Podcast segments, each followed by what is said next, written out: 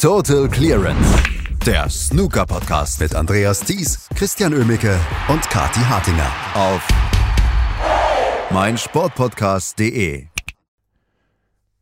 Tag 1 nach der, naja, Farbpuderattacke im Crucible Theater war Business as usual. Jedenfalls das meiste. Es gab ein paar tolle Matches. Zwei Spieler haben eine Horror-Session gestern erlebt und haben eine ganze Menge zu tun heute oder morgen, um das noch aufzuholen. Und ähm, wir haben gestern noch fast eine ganz, ganz große Aufholjagd erlebt im Crucible Theater. Live hier äh, quasi aus dem Crucible Theater die erste Ausgabe von Total Clearance vor Ort in Sheffield. Heute spreche ich über den gestrigen Tag mit Kathi Hartinger. Hallo Kathi. Guten Morgen, Andreas. Ich bin ganz aufgeregt, weil du einfach jetzt in Sheffield bist und das gestern erlebt hast, live vor Ort. Und da fragen wir uns natürlich alle, wie war's? Was war anders? Wie war die Atmosphäre? Also bitte erzähl alles. Also die Atmosphäre war wie immer. Also das kann ich wirklich so sagen, die Atmosphäre war ganz normal. Das Einzige, was wirklich gemacht worden ist, das sind die Sicherheitsvorkehrungen, die deutlich verschärft worden sind. Also ähm, wenn, wenn ihr schon mal im Crucible wart, gab es so früher, man ging durch den Eingang durch und dann empfing einen an der Treppe, empfingen ein ähm, nette Menschen, die einem gerade durch die Tasche geguckt haben und die Karten, äh, die Tickets angeschaut haben. Jetzt wurde das Ganze nach draußen verlegt. Es wurde wirklich abgesucht und abgetastet draußen schon. Und da war eine längere Schlange gestern beim Einlass. Und und ähm, dann die Security, die war auch nicht mehr ganz oben äh, um das Crucible rum positioniert, sondern die saßen alle auf der, auf der Treppe, so vierte, fünfte Stufe, um einfach nichts äh, aufkommen zu lassen. Das war schon deutlich anders gestern und äh, da wollte man äh, komplett sicher gehen, dass da nicht nochmal sowas passiert wie vorgestern. Oh, spannend. Also das klingt schon ähm, nach einer schnellen Anpassung, die da erfolgt ist, aber ja auch irgendwie, glaube ich, erfolgen musste. Ähm, vielleicht hatte man ein bisschen den Vorteil, dass man zurückschauen konnte auf die Jahre mit Covid, wo ja noch ganz andere Sachen getestet werden mussten, bevor die Leute in die Arena rein durften. Wir erinnern uns an diese Jahre mit dem Pilotprojekt äh, Snooker WM. Also vielleicht konnte man da jetzt relativ schnell auch wieder drauf zurückgreifen und eben Sachen vor das Crucible verlegen. Ähm, ich muss sagen, so hinter den Kulissen ne, merkt man schon von Leuten, die im, im Team sind dort, die durchaus wirklich aufgerüttelt wurden ähm, durch diesen Vorfall ne, vor zwei Tagen. Also mhm. das, ähm, das hat schon auch Spuren hinterlassen und das gehört natürlich auch zu den Kosten von so einer Aktion, ne, dass ähm, gerade eben die Leute, die da hinter den Kulissen arbeiten, jetzt äh, sehr viel Stress hatten auf der einen Seite, aber sich halt auch fragen, meine Güte, das ging ganz schön schnell ne, und, und das war ein absoluter Überraschungsmoment. Also da haben einige jetzt auch noch mit zu kämpfen, aber ich freue mich sehr zu hören, dass in der Arena die Stimmung jetzt nicht gelitten hat. Nein, die war äh, wie immer. Das, das kann ich auf jeden Fall so sagen. Und es wurde ja auch gestern wirklich gutes Snooker geboten. Und ähm, eins noch vorweg, bevor ich, bevor wir anfangen, über den gestrigen Tag zu sprechen. Sean Murphy ist ja hat hier ein Turnier zu spielen. Also das letzte, als, das ich, als ich nachgeguckt habe, war, dass er heute sein Match beginnt gegen CJ Hui. Ähm, der hat gestern den kompletten Tag kommentiert bei den Kollegen von BBC. Es gibt ja diese zwei Kommentator Kommentatorenkabinen am Crucible an jedem Tisch einen und in der Nachmittagssession war er dabei und in der Abendsession auch. Hat er nicht zu trainieren? Hat er nicht sich vorzubereiten auf eine WM? Das hat mich gestern sehr beschäftigt. Ja, aber äh, Andreas, der, der Sean Murphy, der, der kommt doch in Bestform, der braucht doch nicht trainieren. Also, denk an Luca Brissell, bei dem hat das jetzt auch sehr gut funktioniert, bisschen da zu spielen. Sean Murphy redet ein bisschen, ja, jeder, was er am liebsten tut. Ja, also natürlich, ich glaube, das ist ja seit Jahren eine Diskussion, ähm, dass Sean Murphy da sehr aktiv ist, seine Meinung zu Matches zu äußern in der KommentatorInnenkabine. Ja, es ist eine interessante Vorgehensweise, die bisher, müssen wir auch festhalten, einfach nicht funktioniert hat für ihn. Ähm, und jetzt schauen wir mal, was dieses Jahr läuft. Aber klar, also wir, wir haben alle Fragen an Sean Murphy. Der sollte mal wieder so ein Twitter-QA machen. es ist, es ist etwas, ähm, ich meine, du, du kennst das als Moderatorin von, von Events, ich, ich kenne das als Kommentator. Wenn man so drei, vier Stunden kommentiert hat, ist man danach erstmal so ein ganz kleines bisschen platt, auch vor allen Dingen ähm, im, im Kopf. Und dass er das dann macht, sechs Stunden, oder fünf Stunden gestern, die Nachmittagssession war ein bisschen kürzer, das hat mich dann doch sehr, sehr ratlos zurückgehalten. Wir werden sehen, wir werden die Leistung heute und morgen sehen bei Sean Murphy und äh, dann können wir darüber dann nochmal ja, sprechen und an äh, anderer Stelle sprechen. Aber wir haben auch über über ein paar Matches zu sprechen. Und wir wollten eigentlich gestern über drei Matches, die beendet worden sind, äh, sprechen. Aber das Match von Robert Milkins und Joe Perry wird erst morgen früh, wirklich morgen früh 9.30 Uhr, ähm, englischer Zeit ähm, dann beendet. Und darüber sprechen wir gleich über die erste Session. Aber wir sprechen über die Matches, die beendet worden sind. Und dann lass uns gleich hinter uns bringen, oder Kati? John Higgins gegen David Grace, 10 zu 3. David Grace hatte nochmal eine schöne Dreiviertelstunde im Crucible gestern, aber so eine richtige Chance hatte er wirklich über das gesamte Match nicht. Vor allen Dingen auch, weil John Higgins wirklich exzellent gespielt hat. Ja, vor allem in der zweiten Session hat sich der John Higgins nochmal deutlich gesteigert, ähm, hat auch zwei sehr schöne Century Breaks dann gespielt und noch eine 97 hinterher.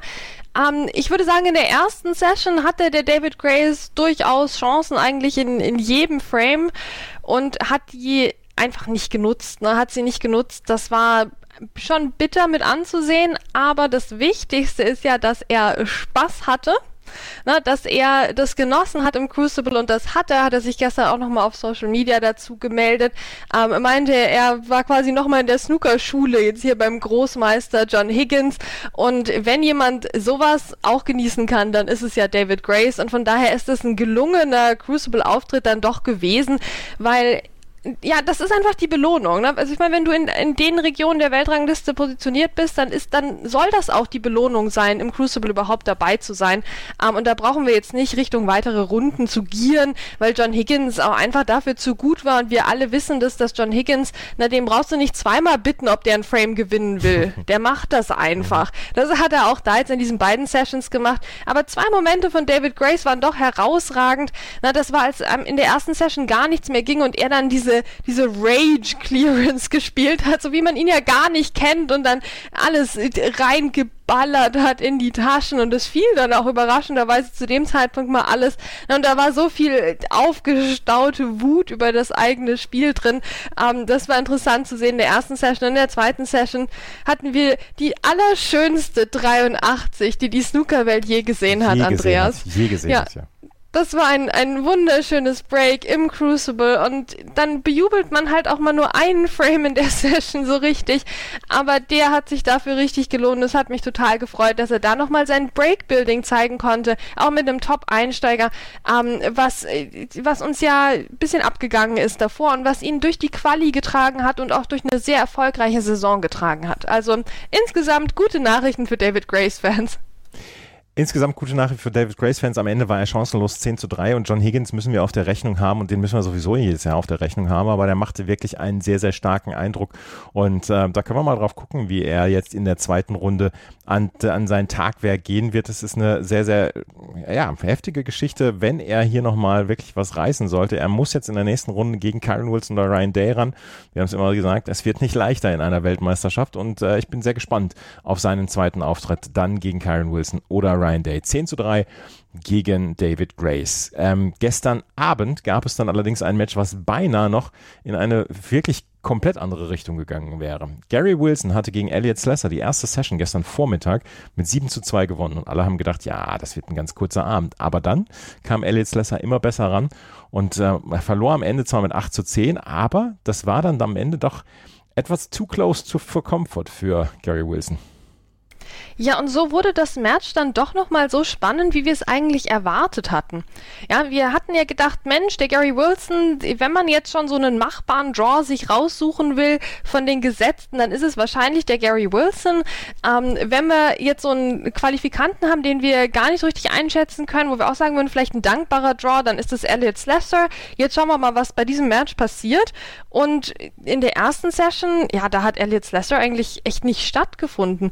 Also das war jetzt anders als in dieser John Higgins David Grace Geschichte, wo David Grace Chancen in jedem Frame hatte. Na, da sind, haben wir wie viel? Zwei, vier, fünf Frames, in denen Elliot Slesser keinen Punkt geholt hat. Ja, und Gary Wilson spielte da Break um Break um Break. Also der hätte auch den ganzen Tag nur weitergemacht. Ne? So wie Sean Murphy kommentiert hat, der Gary Wilson hat den ganzen Tag so Breaks runtergespielt, gar kein Ding.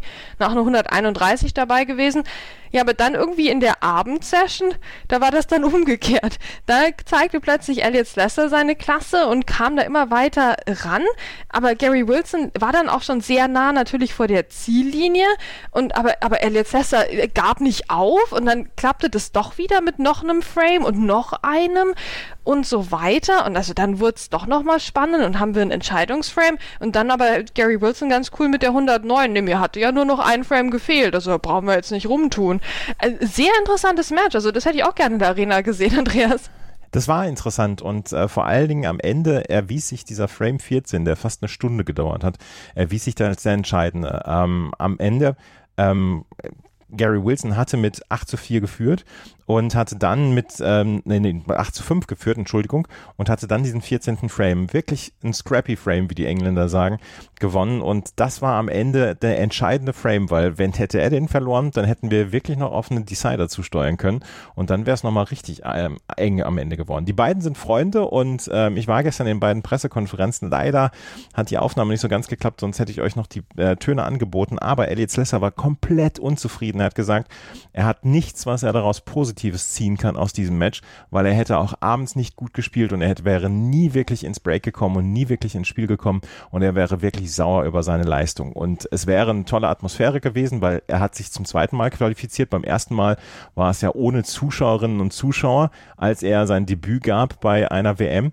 und er konnte jetzt die Atmosphäre allerdings nicht so richtig genießen, sagte er. Und ähm, Gary Wilson hat hinterher gesagt, ja, wir sind befreundet und äh, es wird sicherlich nichts zwischen uns stehen und jetzt muss Elliot irgendwann mal anrufen und sagen, hier ist Schwamm drüber über dieses Match, aber es war schon nicht ganz leicht. Also Gary Wilson war auch nicht wirklich zufrieden mit dem Abend, mit der Nachmittagssession oder mit der Vormittagssession war er zufrieden. Er gewann auf jeden Fall am Ende mit 10 zu 8 und steht in der zweiten Runde und ähm, so richtig schlau sind wir allerdings nicht aus seiner Leistung geworden. Ne? Jetzt gegen Mark Selby oder Matthew Selt ja, das wird eine Aufgabe. Das wird eine Aufgabe. Ich finde es interessant. Ich finde es ein bisschen schade. Ich glaube, der Elliot Lesser muss jetzt einfach mal schlafen ne, und sich dann einen Tag, weiß weiß ich, vor den Fernseher setzen und irgendeinen gemütlichen Film gucken und so. Und dann wird er sich hoffentlich auch über seine Leistung freuen aus der zweiten Session. Und dann wird er hoffentlich im Nachhinein noch die Atmosphäre genießen können. Da muss ich sagen, da hätte er sich mal von David Grace eine Scheibe abschneiden können, oder? Der, der Elliot Lesser hat wesentlich besser gespielt und hatte aber weniger Spaß. Also wer ist hier der richtige Sieger? Frage ich dich, Andreas. Andreas. Ähm, und Gary Wilson, ja gut, der weint ja immer. Also Gary Wilson, der würde auch gegen Ronnie O'Sullivan drei Century Breaks spielen und irgendwie zu null gewinnen und würde sich immer noch beschweren, dass ja doch irgendwie in Frame 5 seine Leistung nicht ganz so toll war. Also dem höre ich schon gar nicht mehr zu, aber gut, dass du es getan hast. Ja, ich habe es getan. Es war relativ spät gestern Abend, als Gary Wilson zur Pressekonferenz kam und da habe ich gedacht, äh, jetzt bleibst du noch. Ähm, wie gesagt, ab heute oder morgen gibt es dann auch ein paar Töne aus den Pressekonferenzen, das verspreche ich.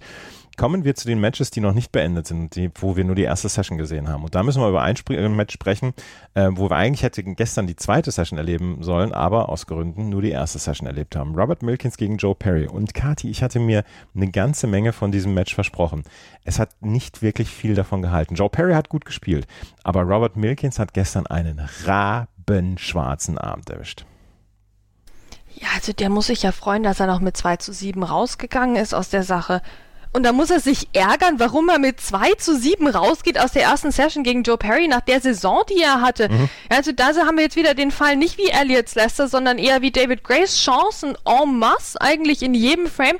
Und dann verschießt er irgendwie die zweite Farbe. Also wo sind wir denn, Robert Milkins? Es tut mir wirklich leid für ihn eigentlich, dass er sich jetzt hier so... Also bin ich jetzt, sage ich jetzt einfach mal, blamiert hat in dieser Session.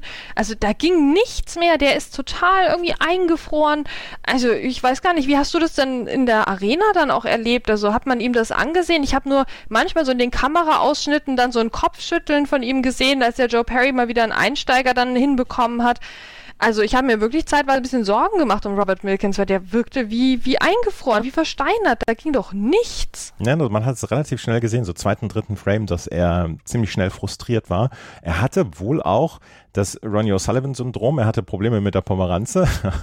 hat man so ein bisschen uh. gesehen. Aber ansonsten, ansonsten, das, das war wirklich zwischendurch, dass man gedacht hat, Robert, was machst du da? Und du hast es gesagt, genau nach dieser, nach dieser Saison, dass er doch eigentlich mit viel Selbstbewusstsein dort ins Crucible hätte kommen sollen. Und ähm, Joe Perry, der ja sein letztes Quali-Match, wir erinnern uns, in ein Blackball Decision im letzten Frame gegen Mark Davis gewonnen hatte, der hatte die Matchhärte und der ist da rausgekommen und hatte überhaupt keine Probleme mit diesem, mit diesem Match bislang, mit dieser, mit den Umständen. Gut, der hat ja auch schon, der spielt ja auch seit, seit zig Jahren im ähm, im Crucible, aber dem hat man überhaupt nichts angesehen von irgendwie Nervosität oder dass man Unsicherheit gespürt hat oder so. Er hat äh, drei höhere Breaks gespielt, das war nicht immer hübsch, aber Robert Milkins war am Ende der, der dieses Match erstmal verloren hat. Und was ist ja, das ist ja dieser Altspruch, man kann in einer Session dies, äh, Match nicht gewinnen, man kann es aber verlieren. Und das hat Robert Milkins gestern Abend getan. Ja, leider, ne? Und Joe Perry, also seine Matchhärte hat mich durchaus beeindruckt. Wir hatten in der Vorschau ja auch schon gesagt, der kommt hier mit einer Mission rein, der will jetzt den Mark Davis rächen, sozusagen. Na, nachdem er ihn rausgeworfen hat, will der jetzt zeigen, warum er hier ist und dass er damit was anfängt mit dieser Chance, die seinem Kumpel jetzt indirekt die Tourkarte gekostet hat. Also der will hier was beweisen und das haben wir auch gesehen. Der hat unter anderem ja musste er in einem Frame, den er noch geklaut hat, dem Robert Milkins, und davon gab es ja mehrere, ähm, da musste er eine Pinke spielen, die mich sehr erinnert hat an die, die Mark Davis verschossen hatte in diesem mhm. Entscheidungsframe in der Quali. Und er hat sie aber gelocht und hat das dann durchgezogen. Also der war wieder sehr gut unterwegs, wenn es darum ging, Frames zu stehlen und einfach in den wichtigen Momenten da zu sein, teilweise auch tolle Bälle zu spielen auf dem Weg dahin. Also der, der eine geklaute Frame, also das lag wirklich nicht einfach da, meine Güte. Mhm. Na, Joe Perry vielleicht eben nicht mit den riesen Century Breaks jetzt und auch wirklich eher Snooker Mittel zum Zweck, ne? nicht Snooker Kunstwerk an sich, ähm, aber das funktioniert im Moment bestens und ich frage mich halt auch so ein bisschen, ob vielleicht doch dieser Zwischenfall bei den beiden Spuren hinterlassen hat, weil da ist wirklich jemand halt auf den Tisch gesprungen mhm. und hat ähm, die alles durcheinander gebracht. Also ich, ich weiß es nicht. Ne? Also der Robert Milkins, vielleicht wurde er doch irgendwie ein bisschen sehr damit davon mitgenommen. Wir, wir wissen es an der Stelle nicht. Ich hoffe, dass er sich wieder fängt sportlich und jetzt hier ähm, mitspielen kann noch in diesem Match. Aber Joe Perry, ja, der war ungerührt von allem. Der war ungerührt von allem und führt mit 7 zu 2. Morgen 9.30 Uhr englischer Zeit äh, wird die zweite Session gestartet und es sieht im Moment nach einer kurzen vor Vormittagssession aus. Ähm, Robert Milkins also mit, gegen Joe Perry mit einem rabenschwarzen Abend. Rabenschwarzer Tag würde ich jetzt nicht unbedingt sagen, was Judd Trump angeht, aber der muss sich ganz, ganz große Sorgen machen. Gegen Anthony McGill führte er schnell mit 2 zu 0 und Anthony McGill war überhaupt nicht reingekommen in dieses Match, aber dann spielte quasi nur noch einer und Anthony McGill geht in die zweite Session mit einer 6 zu 3 Führung und wir können nicht behaupten, dass er gestern schlecht gespielt hat. Ähm, Judd Trump war nicht gut, aber was Anthony McGill zwischendurch dort auf den Tisch gezaubert hat, das war ganz hervorragend. Das hat mich an Neil Robertson erinnert, ne? So der Erstrunden Neil Robertson, dem die Arena gehört. Mhm, mhm, genau. Ne? Also da, da wäre auch keiner gekommen mit Farbbeuteln, also ganz ehrlich. Ähm, der Anthony McGill, dem, dem hat das, dem hat das gehört und das hat sich am Anfang noch gar nicht so angedeutet. Ja, die, in den ersten beiden Frames habe ich mich echt gefragt, ja, wo ist denn jetzt hier der Anthony McGill, der das Crucible so mag, haha. Ja, der kam danach, der kam danach. Judd Trump hat sich noch ein bisschen in Sicherheit wiegen dürfen, hat ja auch nicht schlecht begonnen mit der 89, hat man sich gerne angeschaut, ne? Ähm, in, ersten, in den ersten beiden Frames auch Anthony McGill mit Chancen, aber mit einer miserablen Chancenauswertung. Ja, und dann ging es in die andere Richtung. Ne? Dann hat Anthony McGill das Spiel komplett übernommen, hat sich gesagt, gut, jetzt haben wir den Trump mal ein bisschen mitspielen lassen. Judd Trump hat dann nachher nochmal einen unspektakulären Frame gewonnen, aber die schönen Breaks und die Glanzbälle und all das, das kam von Anthony McGill, der hatte das unter Kontrolle. Und dann kam natürlich dieser letzte Frame der Session. Ja, und der, der, wurde sehr knapp. Und auch da setzte, dich, setzte sich Anthony McGill durch. Und das sind extrem schlechte Nachrichten für den Judd Trump. Weil wenn du dir jetzt die knappen Frames nicht holst und dann noch so diverse Frames hast, wo du irgendwie null Punkte holst oder sechs Punkte holst, dann äh, ist natürlich die Frage, mit welchen Mitteln willst du ihn jetzt schlagen, den Anthony McGill? Ich glaube, das haben wir uns alle zwischendurch mal gefragt. Wie, wie willst du diesen Anthony McGill schlagen im Crucible? Da hat er sich wieder als Spezialist gezeigt, das muss man anerkennen. Ich habe gestern nach den ersten beiden Session, äh, nach den ersten beiden Frames gedacht, ja, das wird eine Geschichte werden, wo Judd Trump das am Ende relativ routiniert nach Hause bringt. Aber Anthony McGill fühlte sich von Frame zu Frame wohler und ähm, das hat mir gut gefallen da gestern, die Vorstellung von Anthony McGill. Also ich war beeindruckt und ähm, heute wird Judd Trump eine ganze Menge zu tun haben, will er nicht in der ersten Runde ausscheiden. Und er war letztes Jahr Finalist und vielleicht möchte er nicht nochmal eine sieben Minuten Umarmung haben nach einem Finale, aber ähm, er will sicherlich in die zweite Runde und da bin ich sehr gespannt drauf auf diese zweite Session. Also das ist so ein bisschen, naja, das Match, worauf ich am meisten gucke diesen, die, am heutigen Tag. Du auch? Schon, durchaus. Also ich meine, es äh, passieren auch noch andere interessante Sachen. Zum Beispiel greift ja Mark Selby parallel dann ins Geschehen ein. Ähm, aber das ist, also das Trump-Match, da läuft einem schon das Wasser im Mund zusammen. Aber äh, in der Früh hat man auch Jack Lesowski. Also wir sind wieder so gut besetzt, finde ich, an diesem mhm. Tag heute. Und ich muss auch sagen, manchmal erwische ich mich dabei, wie ich Spiele gucke, die, die, ich gar nicht gucken wollte. Ich wollte zum Beispiel bei dem Robert Milkins Match, da wollte ich nur mal kurz reingucken hier gegen Joe Perry, wie, wie sie es jetzt anstellen, nachdem ja die erste Session so verpatzt wurde von den beiden, also nicht von den beiden, aber für die beiden, von dem Eindringling. Ähm, und dann bin ich aber doch dran geblieben, weil irgendwie hat mich das gefesselt, diese mhm. Demontage des, des Robert Milkins. Also man muss da das Ganze auch mal so auf sich zukommen lassen und dann gucken, Mensch, heute die Session, was gucke ich denn da außer natürlich, man hat ein Ticket und sitzt im Crucible drin, Andreas, dann ist es natürlich ein bisschen vorgegeben. Tja, das äh, ist auf jeden Fall vorgegeben. Und ein Match haben wir noch, was gestern ähm, die erste Session gestartet hat. Und da gebe ich ganz offen zu, ich habe nicht viel gesehen davon. Äh, Jack Lisowski führt gegen Nopon Seinkam mit 6 zu 3. Führ uns gerade mal durch das Match, bitte. Ja, das war ein lustiges Match. Also es war wirklich ein lustiges Match. Was würde man erwarten? Jack Lesowski gegen Noppon Seinkamp, dass eigentlich keine einzige Safety gespielt wird und ungefähr so war es auch. Sie haben es teilweise versucht, nochmal so ein taktisches Spiel aufzuziehen. Das ging dann teilweise so daneben, dass es richtig lustig war. Also ich weiß gar nicht, was deren ähm, Safety-Statistiken waren, aber wenn man die gut misst, dann kommen da so ungefähr minus 10% raus oder so. Ähm, Jack Lesowski hat sehr gut begonnen mit einem Century Break, nämlich der will ja auch mal wieder allen was beweisen und vielleicht wird er sein erster Titel der WM-Titel. Also all die Geschichten können wir jetzt vor jeder Session wieder aufwärmen, das gehört ja auch dazu. Noppon Sein kam im zweiten Frame der bessere Mann, dann aber wieder Jack Lesowski vorne und der hat sich dann diesen Vorsprung irgendwie nicht mehr nehmen lassen. Auch wenn Noppon Sein kam dann auch nochmal eine 72 ausgepackt hat. Ähm, es war dann letztlich Jack Lesowski, der stabiler war, der einfach, ja, dann, dann den, den Noppon aus dem Spiel so ein bisschen rausgenommen hat, aber jetzt ohne selbst so die Riesenbreaks zu machen. Also das war in dem Sinne auch ein interessantes Match, weil wir viele sehr gute einzelne Bälle und einzelne Aktionen gesehen haben, die aber nicht notwendigerweise in jetzt ein einzelnes ähm, frame-entscheidendes Break geführt haben.